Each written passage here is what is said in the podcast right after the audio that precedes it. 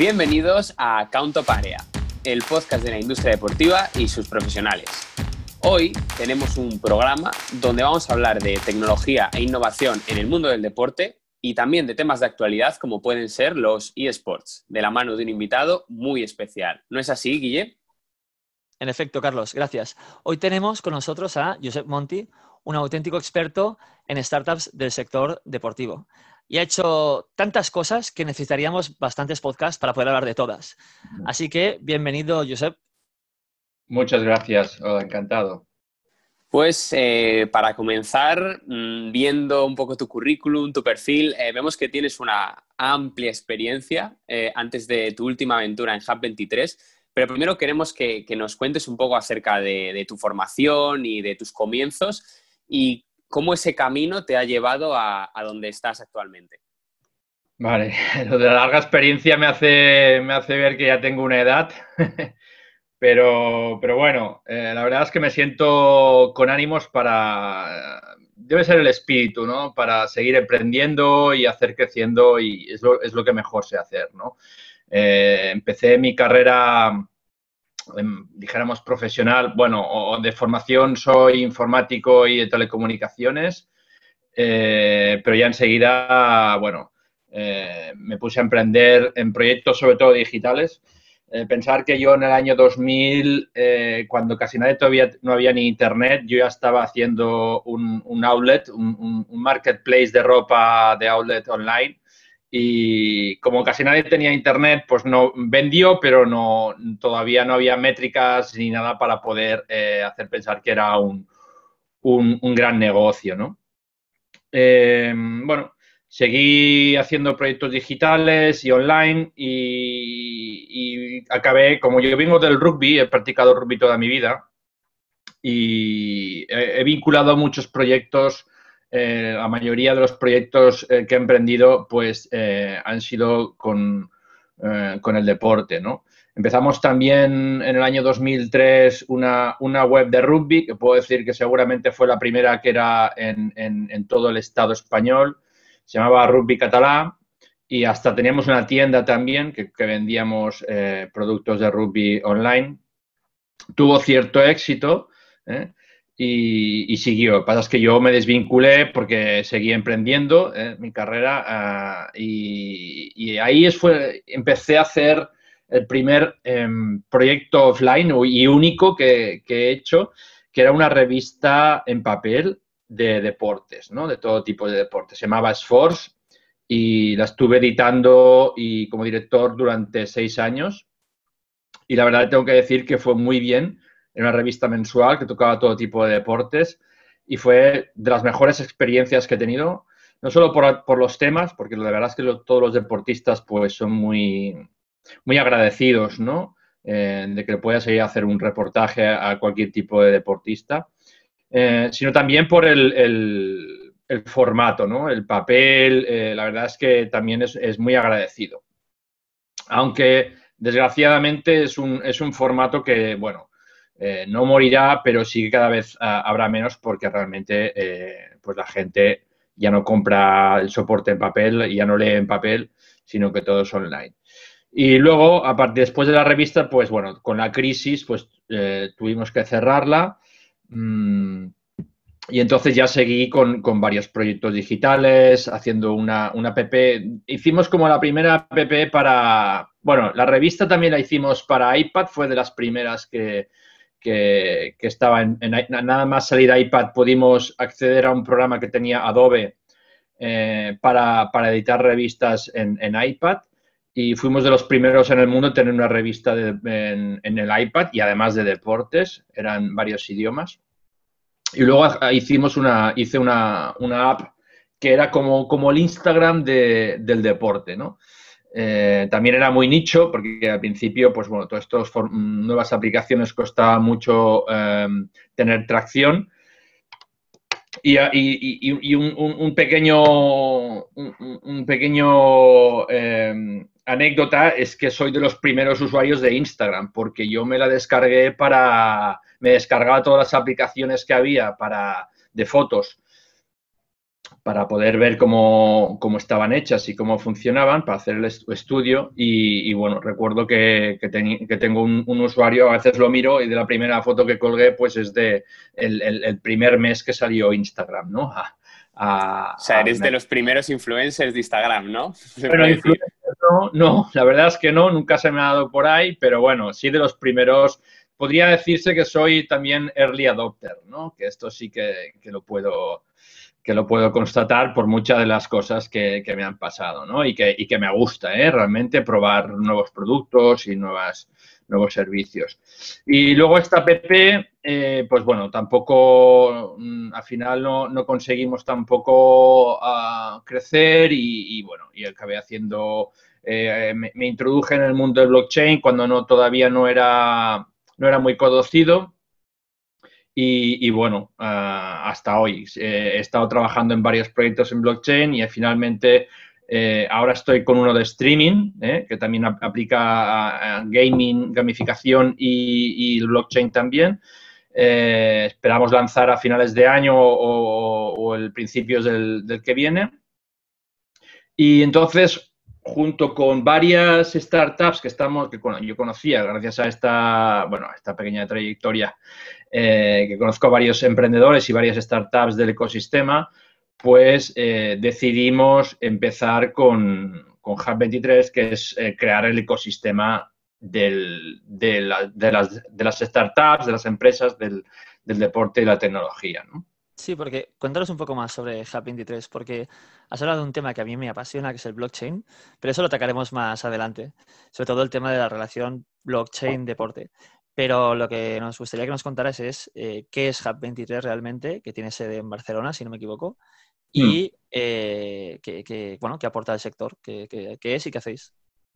Vale, pues como decía, eh, creamos entre varias startups de aquí de Barcelona una asociación sin ánimo de lucro con el objetivo de desarrollar el ecosistema e impulsar un hub en la ciudad de Barcelona eh, del, del del deporte y la tecnología.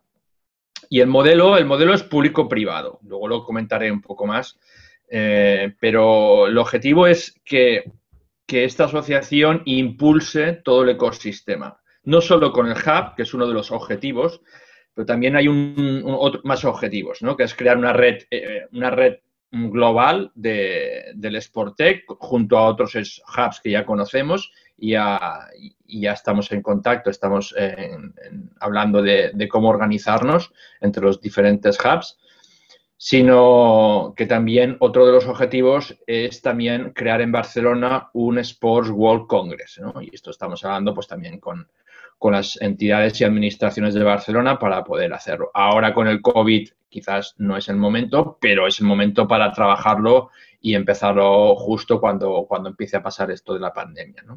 Y bueno, Hub23 ha ido creciendo. Llevamos eh, año y medio mm, con la asociación y, intentando vincular cada vez más entidades públicas y privadas a, este proyecto, ¿no? Que toda la ciudad de Barcelona al final sea un referente del deporte de la tecnología, porque además es que es un, es un match muy natural, ¿no? La ciudad de Barcelona ya es un referente históricamente por el deporte, no solo por el Barça y los Juegos Olímpicos, sino todas las, pruebas que se realizan en, Barcelona. Eh, y por otro lado, también la tecnología, ¿no? es un, Barcelona tiene un gran ecosistema de, de, emprendedores y de startups con lo cual, este, este match era un match muy natural y nosotros lo que estamos haciendo es ponerle nombre y, estructura para que este ecosistema final sea un referente.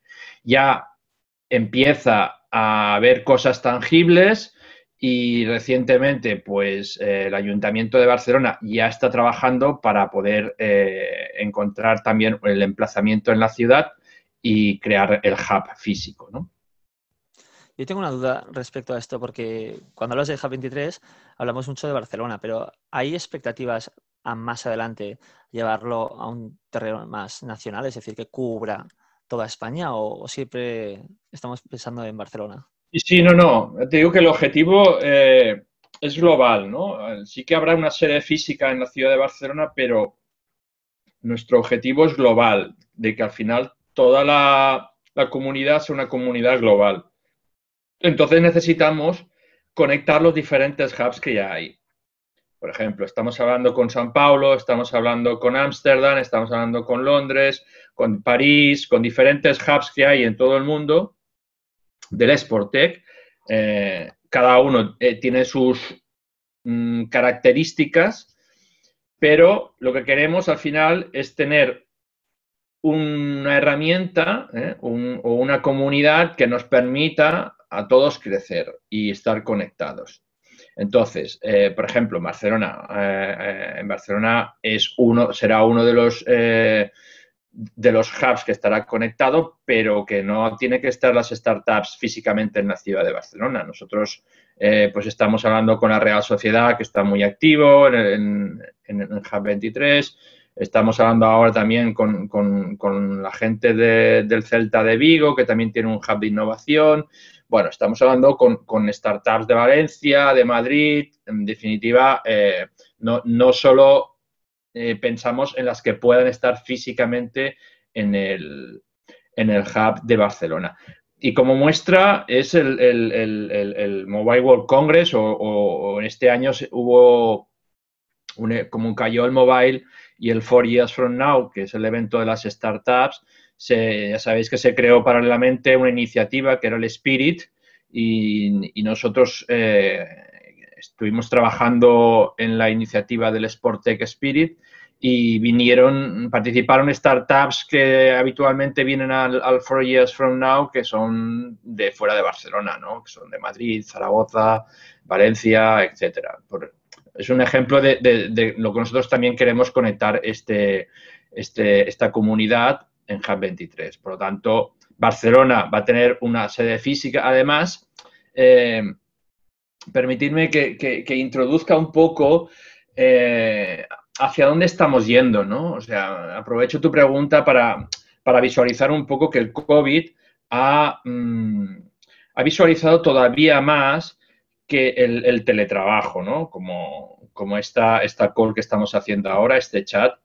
Eh, la gente puede trabajar de su casa, con lo cual el coworking ya no es tan necesario, pero, pero eh, hablando ya en una ventana post-COVID, eh, va a seguir habiendo estos espacios donde, donde la gente se encuentre y haya esta socialización, que se puedan compartir eh, sinergias. Y nosotros en el Hub físico, queremos hacer eventos, eh, meetups, conferencias, cursos, congresos, donde la gente se pueda encontrar y compartir, ¿no? Es tener working entre todos y compartir sinergias. Es un poco el objetivo del Hub. Pues eh, perfecto. Mira, por, además por tu trayectoria ya estamos viendo que eres una mente inquieta, que no paras, que eh, digamos que comienzas, em, a lo mejor ahora nos podemos hablar, no, pues sí, yo fui de los primeros usuarios de Instagram o los primeros que eh, pusiste lo de la revista en, el iPad, pero claro, visto desde ahora, en ese momento, pues fue, claro, una revolución, fue realmente una, una innovación. Sobre todo que a nosotros nos importa que es una innovación en, en el mundo del deporte. Por tanto, como buen conocedor, eh, te voy a lanzar un par, de, un par de preguntas, ¿vale? Acerca de innovación, que es, ¿nos podrías poner algún ejemplo de, una startup que esté eh, revolucionando el deporte tradicional con tecnología? ¿Algún ejemplo que se te ocurra? Y la segunda, pues, eh, ¿qué tecnologías crees que pueden ser tendencia en el deporte del mañana? Bueno, a ver, poner ahí, la verdad es que mm, startups, hay eh, como 4.000 del Sportec, hay como 4.000 o 5.000 en todo el mundo, como mínimo, ¿eh? o sea, un poco contrastadas. Hay, estudios de, este sector que, dan estas cifras. ¿eh? destacadas hay también mm, unas cuantas. A mí me vienen a la cabeza, pues, por ejemplo, ahora con, la pandemia han crecido muchas las del home fitness, ¿no? Y, un ejemplo, pues, sería Pelotón, ¿no? en Estados Unidos, que aquí que vende bicicletas estáticas con, workouts eh, online, ¿no? que tú pagas una cuota y puedes seguirlos, ese es un modelo. Aquí tenemos hay un copycat que se llama Volava, sí, correcto. Tenemos Volava, que es, es, eh, es como el pelotón de aquí. Eh, hay otras, otras de fitness y parecidas que han crecido igual. Ah, por, el, por el tema de la pandemia, pero también cambiando de con otros sectores, por ejemplo, en streaming me viene a la cabeza DAZN, ¿no? Es una de las se podría decir startup, aunque sí, aunque ahora también su modelo que quería ser el Netflix del, del deporte, DAZN, eh, claro, al no tener competición, al haber caído las competiciones también estuvo parada, pero bueno, ahora, ahora ya se han activado, aunque sin público, pero, pero bueno, DAZN, es una, una de las que hay que seguir. Hay... de hecho, acaban de comprar los derechos de, balonmano, la, Champions de balonmano, acaban de comprar. Sí, sí, sí, sí tienen, tienen, tienen capital para poder comprar derechos y este es un poco su, eh, su modelo, ¿no? Así como Netflix produce, sobre todo, pues Dazón lo que hacen es comprar derechos, lo que intentan, ¿eh? es una, guerra realmente eh, de, nivel champions, lo de los derechos, y, que solo acceden los, los, los, tops. Pero bueno, luego hay otras, yo conozco tres o cuatro que sigo, por ejemplo, Pixelot. Pixelot también es de streaming y, bueno, tiene también, eh, permite acceder que, cualquier, que cualquier club o equipo puede hacer eh, de una manera muy económica, puede hacer streamings de sus, de sus partidos, ¿no? De una forma automática. Y luego, no sé, hay, hay más, más, sectores que también son tendencia, por ejemplo, los, las Fantasy Leagues. En Estados Unidos hay un, una gran startup que se llama DraftKings, que son muy, muy grandes, son muy grandes ya, han, ido absorbiendo otras, la competencia y tal, y, son muy... Ahora creo que recién se ha puesto como eh, uno de los inversores, ha puesto también el Michael Jordan dentro de DraftKings, o sea, es, un monstruo ya lo que está facturando y, ya se huele que van a salir a bolsa dentro de poco.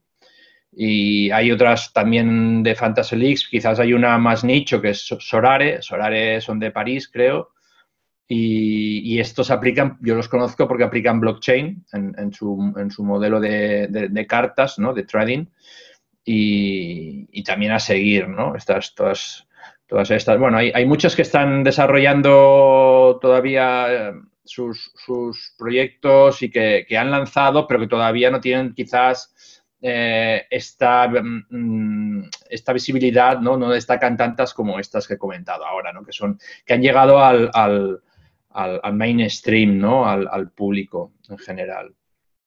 Y en cuanto a las tecnologías que también me preguntabas, bueno, aquí sí que hay un, un, un montón de tecnologías. Principalmente, a ver, a mí yo creo que, bueno, ya que comentaba blockchain, pues eh, seguro, ¿no? Luego, si queréis, os, explico más sobre blockchain, que es lo que incluso hace poco di una ponencia sobre use cases del blockchain en el deporte, con lo cual lo tengo más por la mano. Eh, pero bueno, eh, estamos viendo muchas iniciativas de realidad virtual y, de, realidad aumentada también, sobre todo con la aparición de, esta, del mobile, ¿no? que, de la aplicación del mobile para todo el tema de realidad aumentada y las, y las gafas también.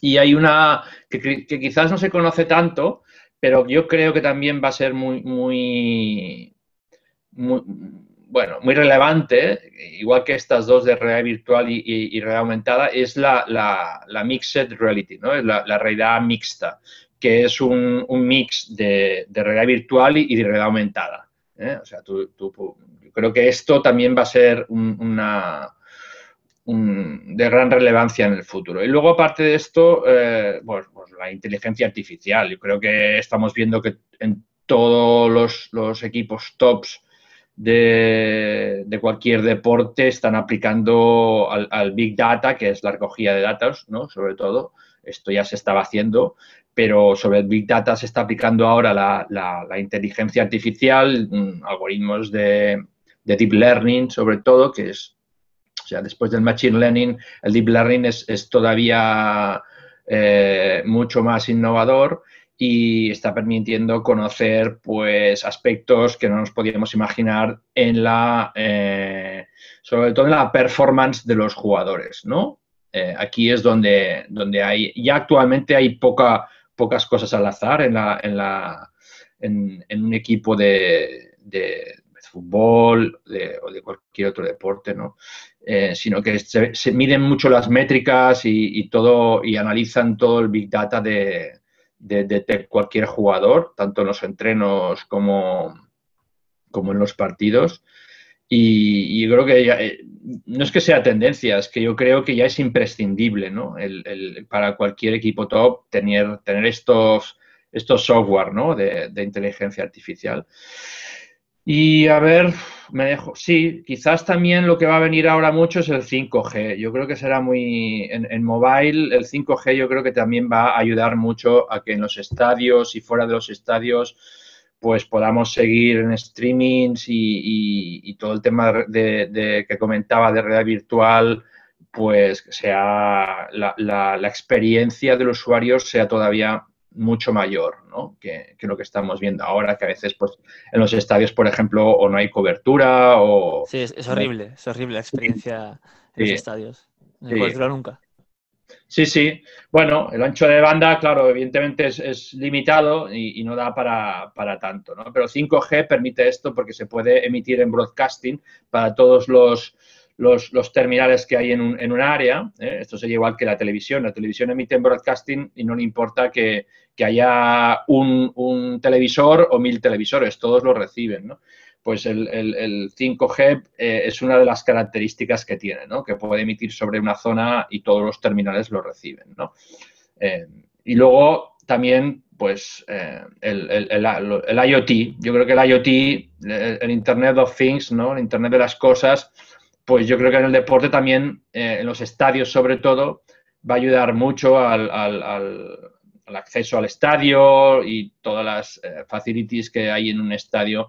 Ya se le llama el estadio inteligente, ¿no? Cada vez más. Ahora con el COVID, pues evidentemente todo esto del estadio frena pero bueno, es el momento también para desarrollar cosas de estas para cuando vuelva al público para, poderlo tener. ¿no? O sea que, hay, como veis, hay, un, hay una serie de tecnologías, principalmente, hay más, pero estas quizás para mí son las más destacadas. ¿no?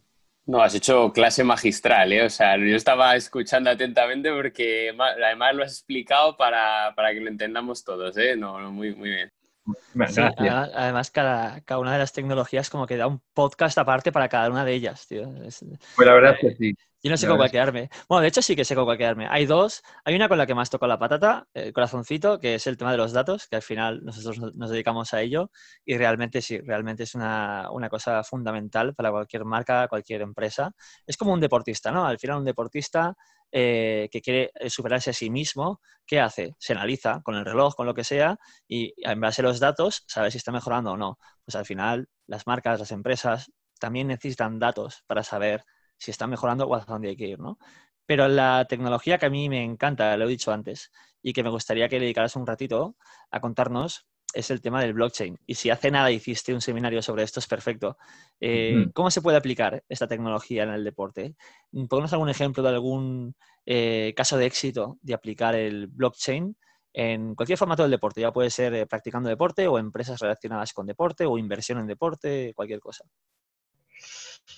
Vale, eh, a ver, yo en la ponencia hice una introducción al blockchain para los, eh, los que no lo conozcan tanto, ¿no?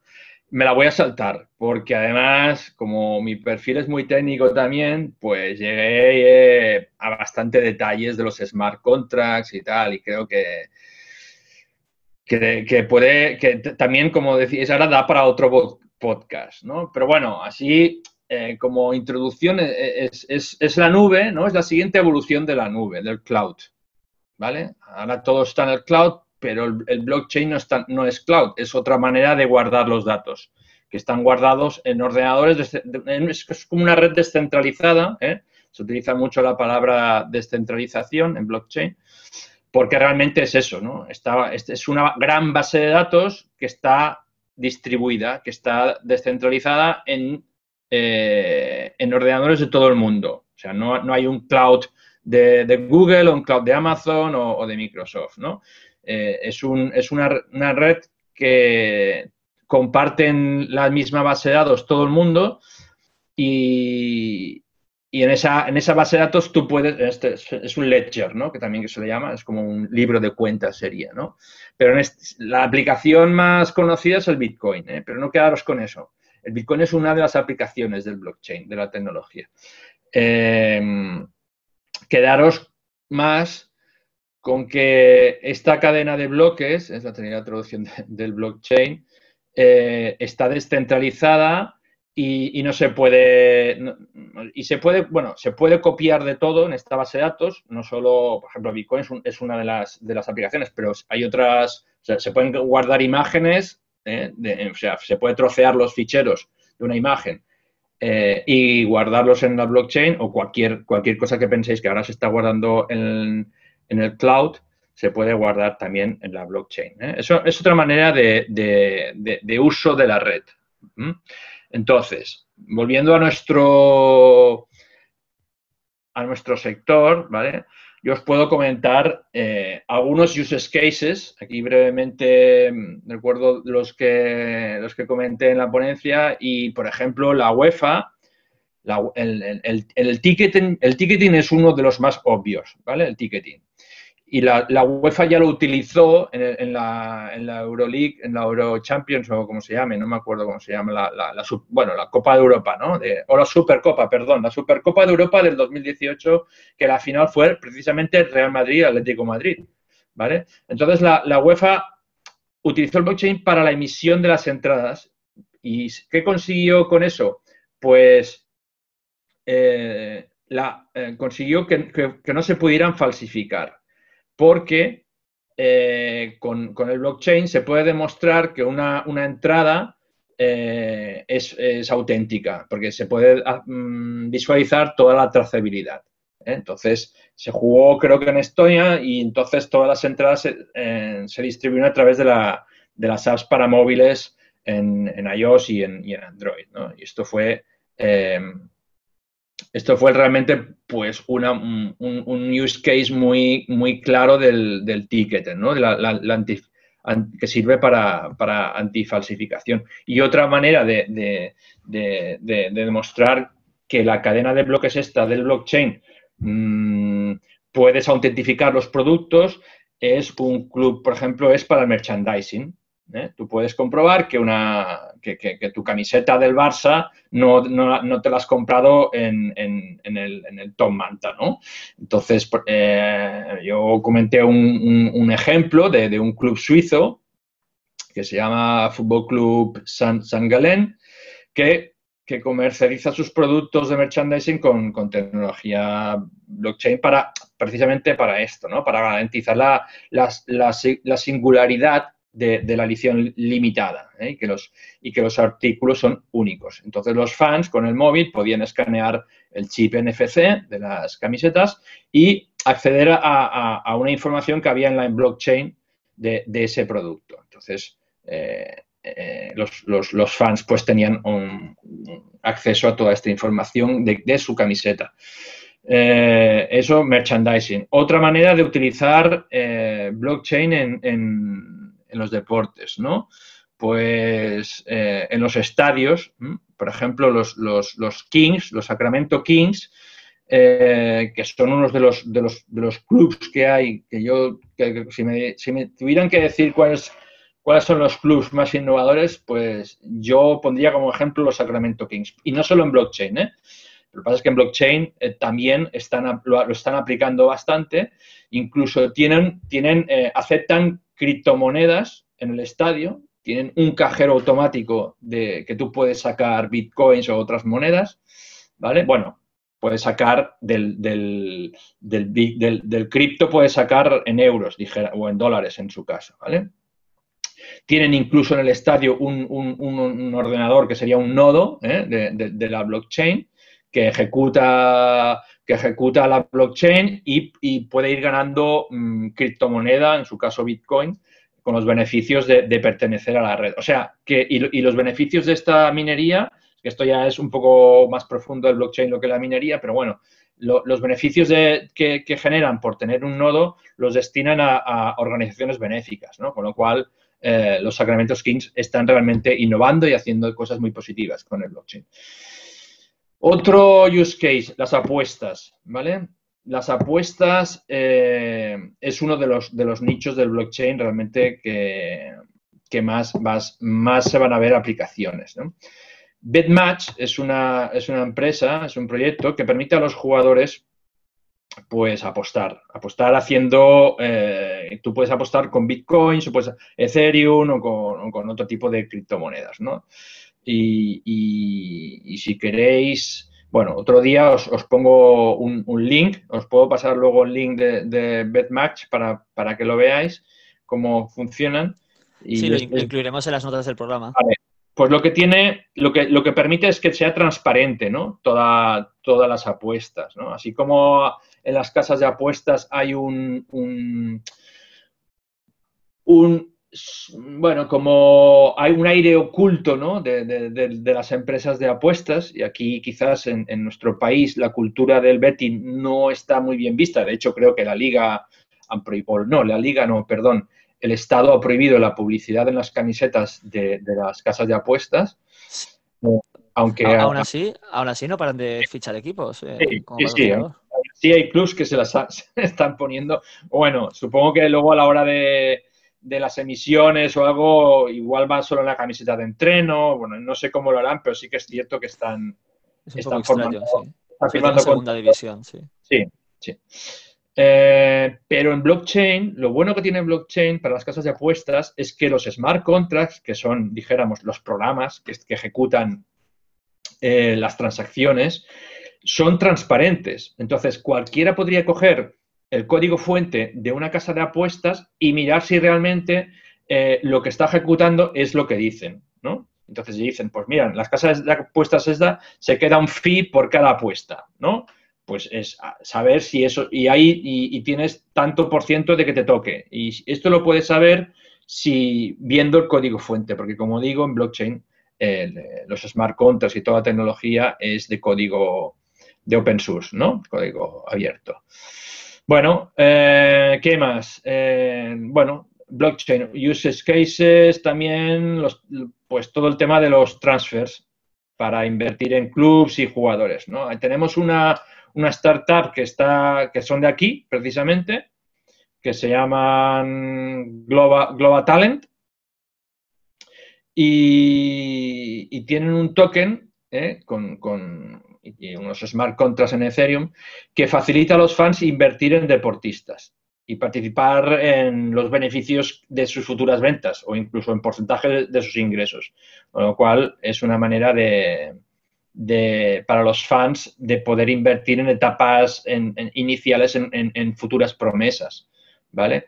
Y Sunil, Sunil es el emprendedor, es el, CEO, eh, está muy vinculado a Hub23 también, ha, hecho algún, alguna ponencia en, uno de los meetups de Hub23 y, está a caballo entre Londres y Barcelona y también está Ferran Martínez, un exjugador de básquet del Barça y de la Peña, está también vinculado a este proyecto de Global Talent. Sería como un, un nuevo patrocinio, ¿no? Un nuevo, modo de patrocinar deportistas o, de ayudarles en su carrera. Bueno, un, como un micromecenaje, ¿no? Como una inversión de, por parte de los fans eh, que luego pueden obtener beneficios. Sí, sí, más que, más que patrocinio, yo le diría inversión, ¿no? Inversión micro, micromecenaje, algo así. ¿Vale? Esto es Global Talent. Y luego, por ejemplo, que os comentaba antes, pues ya, se están, ya, están habiendo también otro use case del blockchain es en el streaming, ¿no? Son plataformas, eh, hay, hay, algún ejemplo como por ejemplo MyTV Chain, pues permite a los clubs crear su, su, lo que sería su OTT, ¿no? Su web TV. Eh, entonces animan a, su, a, su, comunidad de fans, amigos y familiares a que tienen recompensas por, por eh, en, tokens, que sería, el token es como la, la moneda en, en, en, blockchain, por el que puedes ver los, los, los partidos, ¿no? Gracias al, al, al, blockchain. Luego también se aplica en fan engagement, el blockchain, ¿vale? Por ejemplo, eh, una muy conocida es socios.com. ¿eh? Socios eh, ha, ha, publicado el token del Barça y también aquí tiene con el Atlético Madrid. Sí. Con Atlético Madrid, por ejemplo, los fans pueden aquí el, fan token que le llaman en, la aplicación y les da la oportunidad de participar en, encuestas y conseguir experiencias que, solo se están desarrollando para, para el token. O sea, por ejemplo, yo sé que cuando lanzaron el del Barça, una de las primeras encuestas o, mm, que, realizaron fue de qué color podemos pintar los vestuarios del, equipo y, los que tenían el token del Barça podían, podían votar. Pensar que esto es una primera, esto de, los votos lo puedes llevar a extremos, ¿no? Puedes incluso, y nosotros, yo estaba en un proyecto de, que se llama DAO, que es una Decentralized Autonomous Organization, que es de organizar toda una entidad en, blockchain. Entonces, toda la gobernanza de un club se puede realizar en blockchain. De tal manera que si se podría llegar a hacer los fichajes desde, desde, la blockchain. O sea, solo los que tengan tokens podrían decidir los, eh, los fichajes o el entrenador o, la presidencia, ¿no? Es una forma descentralizada, como os decía antes, de, la gobernanza de un club, ¿no? Pero esto de socios sencillamente se, quedan por ahora, yo, lo, creo que está bien, inicialmente una primera aproximación del blockchain para los fans sea, pues, de esta manera más de, fan engagement, ¿no? Que sea mm, para votar y hacer ciertas, ciertas encuestas, ¿no? Y, bueno, mm, como os decía, eh, puedes incluso ser propietario de un club ¿eh? con, el blockchain. O sea, tú puedes emitir todas las acciones de, un club en blockchain y los que los compren serán los propietarios. Este es otro use case, ¿no? Es, tener una, o sea, tokenizar todo un equipo de fútbol. sí, al final tiene muchos, muchos usos. Sí, sí, sí, sí. Sí, sí. Bueno, me podría alargar más, patrocinios y tal, pero pues ya, os digo, yo creo que hay infinidad, de usos. Bastante, bueno, bastante claro nos lo has dejado, o sea que... Yo estoy pues, sorprendido. para ¿eh? alguien que esté desde fuera. Mm, Por eso, pues mira, ahora te queremos además preguntar, entrar en otro tema que, sabemos que, eres también un experto, que, son los eSports eh, y cómo están creciendo actualmente. Y aquí eh, me ocurre que cuando pues, hablas con, marcas, hay un desconocimiento por parte de las empresas del potencial que, pueden tener estos equipos, etcétera, que van más a temas tradicionales. Eh, entonces, mm, te quiero preguntar, todos sabemos que los eSports ahora mismo están aquí, están creciendo y cada vez se, utilizan más. Entonces, ¿cómo puede aprovecharlo una marca, algún caso que haya?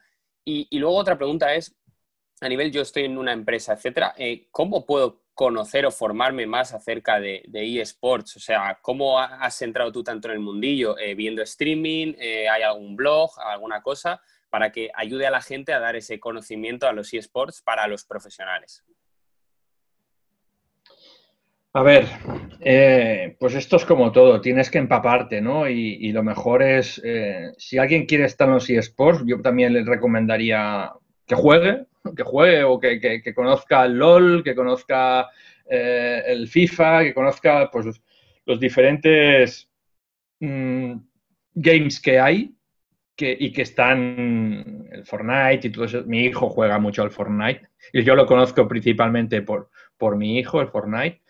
Em, pero es, lo primero que tienes que conocer, ¿no? Y, quizás, ¿por, por, qué, ¿por, qué, es importante? Porque verás o sea, la diferencia principal, porque hay un gran debate, ¿no? Y, ahora no lo quiero abrir aquí, no quiero abrir el melón de si, el, de si los eSports son deportes, sí o no. No lo quiero abrir, es un gran debate para hacer, no un podcast, no, eh, toda una, carrera universitaria, porque el otro día me lo estuve apuntando porque me hizo mucha gracia en, un, en tweet, la gente empezó a hablar de, de si era deporte, pero no los eSports, decían otra cosa no sé si era de Fórmula 1 o de, bueno, no sé.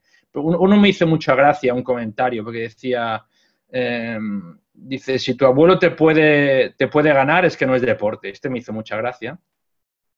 Eh, bueno, y otro decía... Eso para traer otro programa para enfrentar dos posiciones. Te traemos a ti como el que defiende los eSports y a otro que no los defiende. Yo creo que tendríamos ahí buen... buen bueno, yo, yo los defiendo en el sentido de que, de, que es una nueva industria que hay y que hay que, de que intentar acercarla a lo que nosotros conocemos, que es el deporte tradicional, o que, lo, que más conocemos, porque hay un target de público, sobre todo el joven, que solo, es, o si quieres acceder a él, tienes que pasar por los eSports.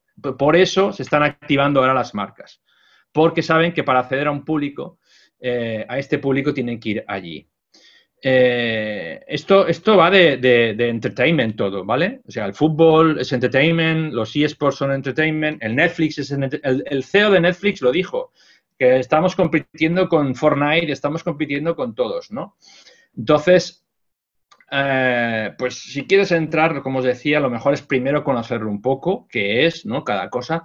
La diferencia principal, ya digo, el debate no lo haré, pero la, principal diferencia que hay o que yo observo respecto a uno, al tradicional y a los electrónicos, es que eh, los electrónicos dependen de un publisher, ¿vale? Que es el publisher es el, desarrollador de los videojuegos.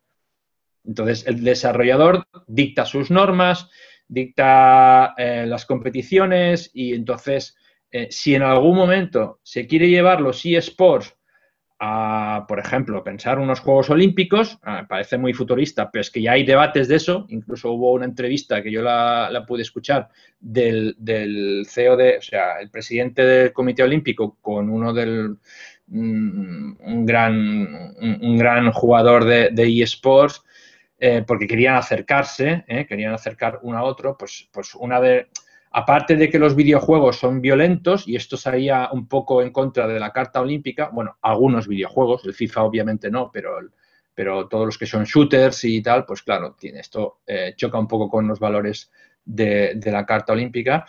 Eh, aparte de esto de la violencia, eh, creo que el, que dependan de un, de un publisher mm, no, pasa en, el fútbol. El fútbol o en en el rugby, que es en mi deporte, o, en el básquet, no hay una empresa que sea el que, el que dicte las normas, ¿no? son, son federaciones y pueden ir cambiando eh, el reglamento, pero, pero no dependes de, una, de, una empresa, ¿no? Todo todo el deporte. Bueno, esto quizás es lo más destacado, la, diferencia, pero bueno, eh, poco a poco yo creo que eh, para mí lo más importante creo es poder llegar a que haya un, acercamiento y se puedan, mm, puedan ir de la mano. ¿eh? Igual que eh, ya empiezan a haber clubs que tienen su sección de eSports, clubs de, fútbol, ¿vale? Que tienen su sección de, eSports, el Barça lo tiene, eh, el Betis creo que también, bueno, hay, hay, unos cuantos que ya tienen su, su, su sección de eSports y creo que es positivo, porque además eh, ambos comparten muchas características. ¿eh? los eSports tienen una estructura muy parecida a los, a los, a los equipos tradicionales y, por eso lo veo lógico. ¿eh? Pero creo que llegaré, habrá, habrá avances, ¿no? Por ejemplo, para mí ahora los eSports pues, son muy sedentarios, y entonces yo creo que hay que fomentar pues mm, la actividad también mm, de, los eSports y a, lo mejor los juegos de realidad virtual eh, traerán esto, traerán que, hayan juegos más activos de eSports. Bueno, habrá una evolución de todo. Estamos yo creo que todavía en, las primeras etapas de, los eSports, aunque, aunque ya es maduro y hay, ya empieza a haber mucho capital en este sector, pero todavía no está maduro. Eh, es un buen momento para meterse. Con la pandemia, la pandemia está acelerando este sector y, el target, el target este cada vez se va haciendo más adulto. Llegará un momento que también será, que ya no será tanto nicho, ¿no? Será, será mainstream. Y, por eso creo que eh, se están acercando las marcas y, se está invirtiendo mucho dinero. Genial, pues yo me quedo con este último punto. La, la verdad es que es, un, es, una pena porque nos estamos quedando sin tiempo ya, pero yo creo que lo que voy a hacer es eh, invitarte a otro podcast para que nos hables de más temas, porque al menos yo siempre digo lo mismo, pero es que es verdad. O sea, yo cuando entrevisto gente como tú, yo aprendo mucho y estoy encantado. Entonces, para ir cerrando, Monty, eh, voy a hacerte las dos preguntas que hacemos a todo el mundo, que es que nos recomiendes una experiencia o una prueba deportiva y una persona a la que invitar al podcast? Como prueba deportiva, yo he corrido la maratón de Barcelona, me ha encantado. No era, mi, no era el objetivo de mi vida correr la maratón de Barcelona. Fue de casualidad, porque conocí un amigo de viaje, un alemán, me dijo que venía a correrla, dijo, si tú vienes, le dije, si tú vienes, yo la corro y la acabé corriendo y ha, hecho tres, ya no haré más. Eh, pero no sé si es la que recomendaría, ¿eh?